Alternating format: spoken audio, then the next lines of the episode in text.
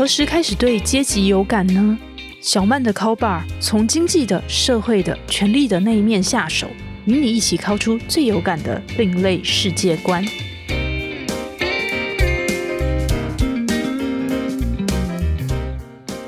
各位听众朋友，大家好，欢迎来到方格子电台小曼的 call bar，我是陶小曼，是一名作家。过去在体制内的时候跑过财经和政治线，现在也是一名独立记者。在这一集里面，我们要来聊聊教育、考试以及阶级翻转。许多人说教育是翻转阶级的方法，但是大家都被考试折磨得很痛苦。可是我们又说追求卓越必须要苦读。但另外一种说法是啊，好的教育必须用钱堆出来，但是只有钱够吗？是否还需要更多的条件？这也让人很想要问啊，教育真的能促进阶级流动吗？难道我们就不能当个快乐的普通人吗？谈到教育与阶级啊，现代的台湾和美国都有不同的制度，古代的东亚列国啊，则是有科举。所以，我们今天节目请到一位特别来宾——台北大学社会系助理教授张玉芬，他的专长是东亚地区的比较历史社会学。以及科举文化，他是非常了解的专家。欢迎玉芬，谢谢大家。我其实没有很了解，这个是我突然跳痛出来的研究，这样子不好意思。跳痛，但是非常有趣。对我自己也觉得很有趣，所以就跳痛出去了。当时是怎么 样的情况下，就是哎，觉得说我可以开始研究，就是这样的题材。你说越南的部分，还是越南的科举？应该说东亚地区的科举的制度哦。我可以先解释一下为什么会去做越南嘛？我其实一开始是做台湾的研究，然后会去做越南研究，其实主要是因为我发觉台湾好像什么事情都跟中国摆脱不了关系。那我就觉得说，嗯，我这样子做到后来，好像都必须处理中国，然后我就觉得我应该要去看一下跟一个台湾类似状况的国家来对比一下，说，哎，那台湾跟其他地方有没有什么不一样？有没有什么一样？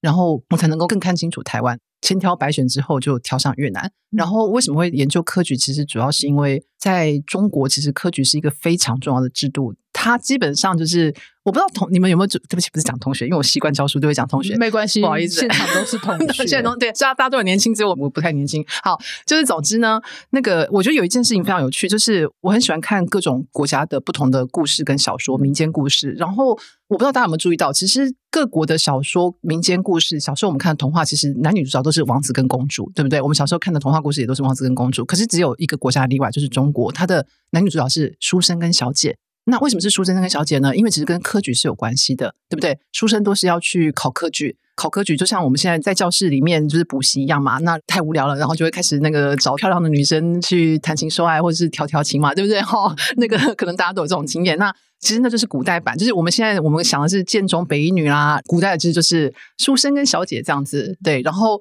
会被拆散。一定要等到那个书生去考上了科举，得到状元之后，他才有那个权利去恢复他的爱情。这样子，我就会觉得，哎，这个是一件很有趣的事情。然后，我也真的看过很多研究在说，应该说在吵中国到底有没有因为科举而促进向上流动。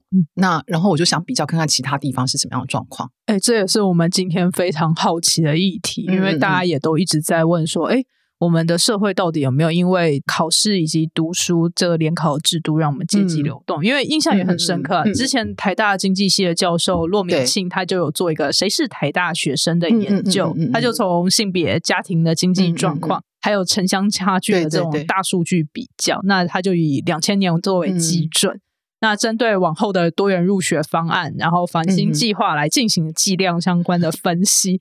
但是数据就显示啊，即使脱离联考制度的已是定终身，那出生在这个乡民俗称天龙国的台北 市，而且是要住在蛋黄区、大安区的小朋友们，你们会比台湾的其他地区的其他人还有更高的机会进到台大。是是是，这个研究就很经典。对，也想问一下，哎，在越南他们也有这样所谓的好学区吗？我觉得越南可能比较 类似像我们今天讲的多元入学，因为。中国的话，就是像你刚刚讲的，就是比较像台湾的状况，就是说有钱集中在那种商业地区，比方说像中国的江南是有钱的地方，那边就是很多人会出进士，所以就是以至于多到就是说中国政府必须，我忘记在哪个朝代，但他们就开始分南卷跟北卷，南卷会比较难，北卷会比较简单。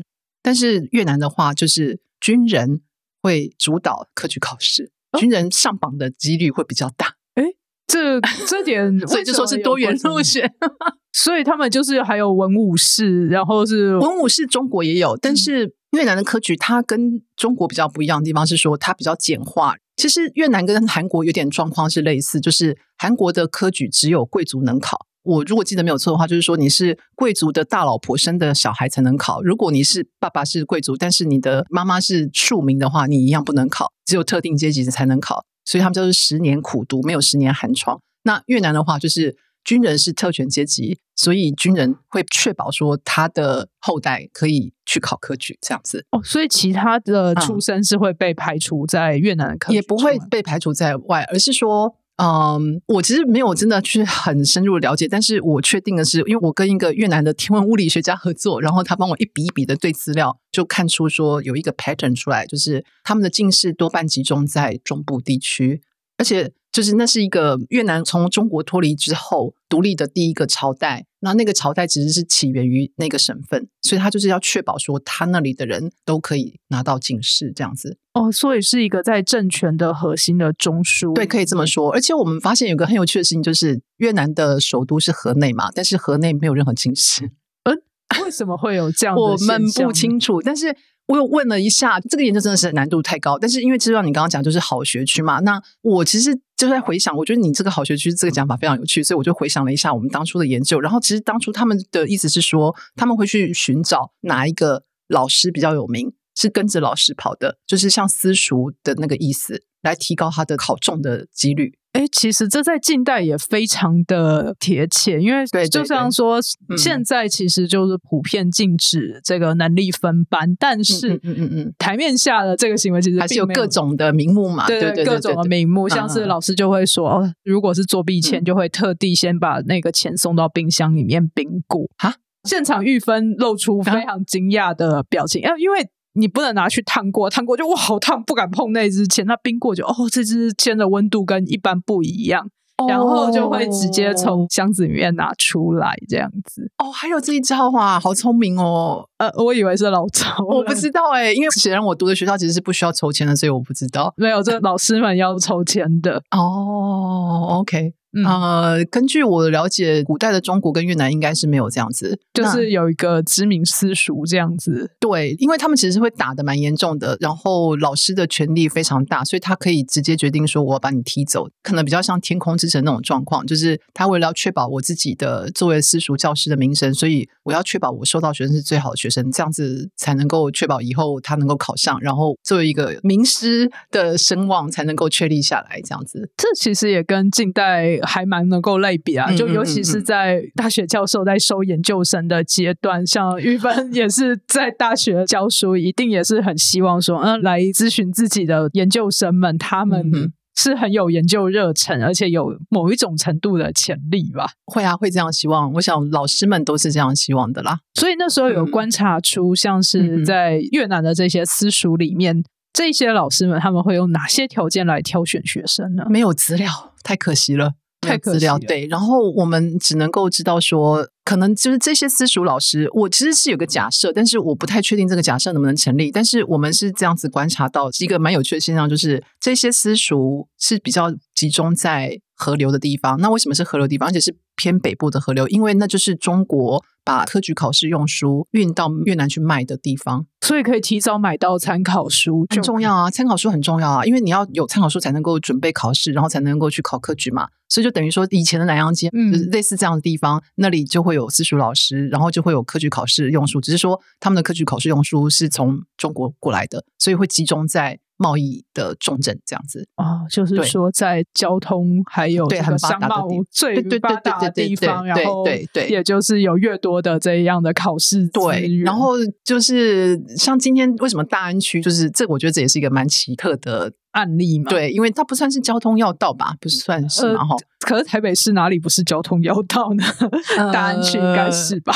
这个可能就要问问那个台湾史的专家，我就不是很了解，但是。这应该也是一个历史上的一个什么偶然或必然的结果吧？我猜测啊，我在猜是不是可能跟眷村比较多的这个原因有关吗？哦，这边我们也只能做一个猜测了。这个可能对对对。不过如果说是称为台北市，就是叫天龙国的话，就也是蛮多，尤其是譬如说像是考公职啊，或者是考各对种的资格考试的对朋友们，他们都嗯会说：“哦，如果说要补习的话，虽然嗯。在各个重要的县市，其实现在嗯。基本上这些补习班都已经非常商业化，都有他们的分支跟分对。对对对，但是如果说真的是非常专门的一些资科考的补习班，还是嗯都是开设在台北，尤其是啊。南洋街和台北车站这一带，啊所以有时候这些补习班名师都还会就是有点在课堂上说吹嘘，或者是这个自我吹捧说。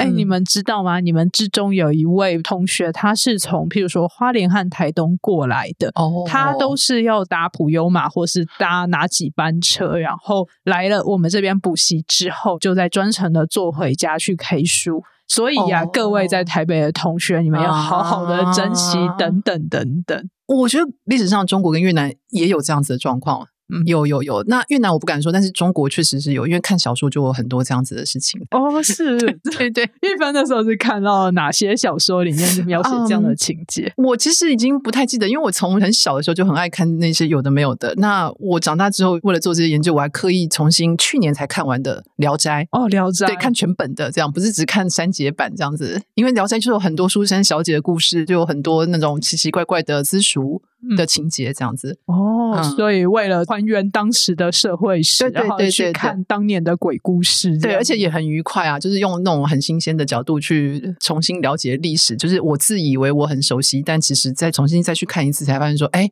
有很多细节我以前是不知道的。哦，这真的是要有一定程度的历练，以及形成了关怀之后，一定的年龄吧，啊，是一定的年龄。可能是这样吧。我是觉得这真的是要形成一定的关怀，譬如说，哎，真的是很关心说，到底当年的好学区和好教育是长怎么样的样貌，然后就嗯在这些文本里面去看故事之外的这种各种的蛛丝马迹，对对对对，找。线索。嗯，呃，像《聊斋》里面有哪些线索是玉芬觉得说，哎，很有意思的故事？《聊斋》里面的线索 啊。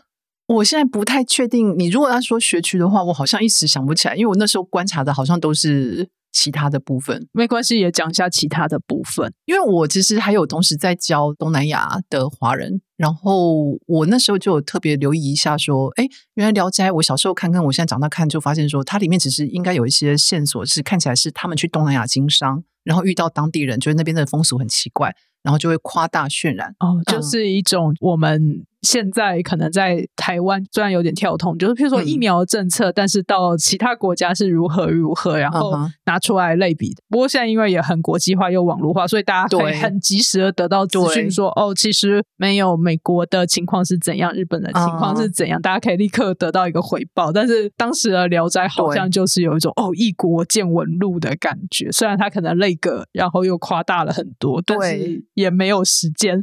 应该说也也没办法求证嘛，对就是资讯是不对称的。那但是就是我印象很深刻，就有一个叫罗刹国，我不知道有没有听过，然后是带明珠的。哦，就嗯是生产夜明珠的罗对对对，国那一定是东南亚，因为其实越南在秦始皇那个时候就已经算是被中国给要说侵占，还是说被纳入一个行政的版图里面。有一个原因就是说，因为那里出产明珠。因为在内陆怎么可能会有明珠嘛，对不对？就是秦始皇的帝都是在内陆的，那他如果想要这些奇珍异宝，一定要透过贸易，所以说这有点扯远了。不过我觉得这的确就是，哎，我们如何从古代的典籍里面看出这一些嗯，呼应现代研究的这个主题的这一，些线索。而且我觉得你好厉害哦，就可以立刻去对比到名师啦，或者是疫情啦、名师游记啦，游 记啊，对这个就是可能过去当媒体记者总是要有一些胡扯的功力吧。没有都非常的准确，这样子。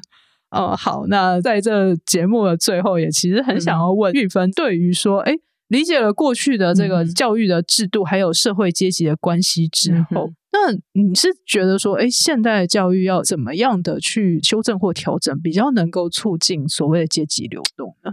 啊，叹了一口大气，真的，我不知道该怎么说哎，嗯，我也不太确定我这样子的观察准不准确，但是根据我这样子一直看，因为其实中国留下的资料算是最长、最完整的嘛，因为它的时间很长，然后你其实是可以看到它重复发生的事情。那我觉得好像就是说，当一个社会还在，比方说明清这样子变化，那社会一定是就是被打乱了，然后那个时候其实流动的机会很多，但是等到他开始稳定下来的时候，人嘛总是有这种就是说，如果我们有小孩有下一代，我们总是希望他能够有最好的。那就算不是像现代的家长，因为小孩生的少，所以会很多资源跟关爱投注在他身上。在以前的时代也是，他会希望说我这个家族能够延续下去，所以他会把资源投注在下一代身上，确保他的家族可以延续，然后他家族的地位不会下降跟流动。像我之前就有看一个研究，是一个叫何炳棣的一个历史学者，他借用了很多社会学的概念，然后他就发现说，明朝的那个社会流动其实是那时候全世界最高的。可是这个趋势是明初最明显，然后等到明末的时候，就几乎说是已经僵化了，就是固定了，没有什么机会了。就是社会越稳定，其实各种阶级向上流动的机会就会越加线索。我自己是有这样子的观察，但是这个没有经过任何的研究证实，所以这只是我的猜测。嗯嗯，所以说，在现代算是各种制度已经建立起来的社会之下，大家要再继续的阶级晋升，其实真的是要绞尽脑汁，动各种各样的脑筋跟尝试了。对，然后个人我相信还是有机会，那只是就是说，嗯，整体来看。我不太敢说我很乐观，这样。大学教授表示不甚乐观。我这个大学教授要被投诉了，怎么办？没有，这个讲出事实也要被投诉，这样有点那个。讲大家没有，因为我知道，其实教育部也好，或是很多老师也好，其实大家都非常努力，希望能够翻转啊，希望能够让优秀的人能够出头。就这些努力是很好的，只是就是成效来说，我。有啦，还是有啦，就是像繁星跟多元，我觉得还是有一点帮助，还是有帮助，有有有。其实这也是代表说，无论是在基层或是制度设定者，大家其实都应该要。往过去更不同的一些方向来想象，说有没有什么样子更多面向的制度，可以发现不同样的人才，然后让他们可以进入一个高等教育，或者是有更多同文层的环境来，或者是说，我们可不可以想想看，就是说，除了高等教育之外，有没有别的可能性？这样子，不是说大家都一定要来读大学。然后我倒是刚刚突然想到有一个研究，他就说，其实大家看了高教扩张之后，到底有没有人真的因为这样子而得到阶级晋升的机会？他就把人分成一定会上大学、跟一定不会上大学、跟可能可以上、跟可能不会上的那种中间的人。那一定会上大学，就是像我们这种嘛，就是 爸爸妈妈爸妈觉得说你不读书，你还可以干什么？对对对对对对对对。然后我们也从小到大，大家好像除了嗯会读书，这好像也没什么特别的专长，所以就一定会上大学。然后现在天天脸上挂三条线。然后有一种就是爸妈觉得你不需要读书，你就是给我好好赚钱。嗯。然后这种这两种那个除去之外，他他们的研究发现就是说，那种可能会上跟介于中间的那种。确实，因为高教扩张，就是上了大学的机会变多，然后好像收入也有增加吧。我如果印象没有错的话，那是真的有一个研究。正大的社会系的教授做的研究，所以你可能应该要访问他，而不是访问我。嗯，这没关系。但我们今天也得知了，这个在越南的科举制度之下，让好学区以及在交通要经的地方，大家可以受到教育的机会，或者是可以获得关键考试资讯的机会，是比别人多的。对，那今天也真的是非常谢谢玉芬来分享。那我觉得说，其实，在我们纠结说，哎，怎样的教育才是好教育？那是不是大家要追求卓越都很痛苦，然后普通就会快乐呢？但其实我觉得那时候我会很想提醒大家，用这种方式来拉光谱，其实是有点危险，因为有些人他就是又卓越又快乐，而且还超级有钱，有没有羡慕的不得了？那有时候反而是普通让人痛苦。听了这一集的节目，不晓得大家有怎么样的心得感想，联想到哪一段人生经验不吐不快呢？欢迎留言和我分享。未来我将继续在小曼的 Call Bar 继续分享社会阶级的衍生性八卦，期待你的收听。我们下期再会，欢迎来吐槽。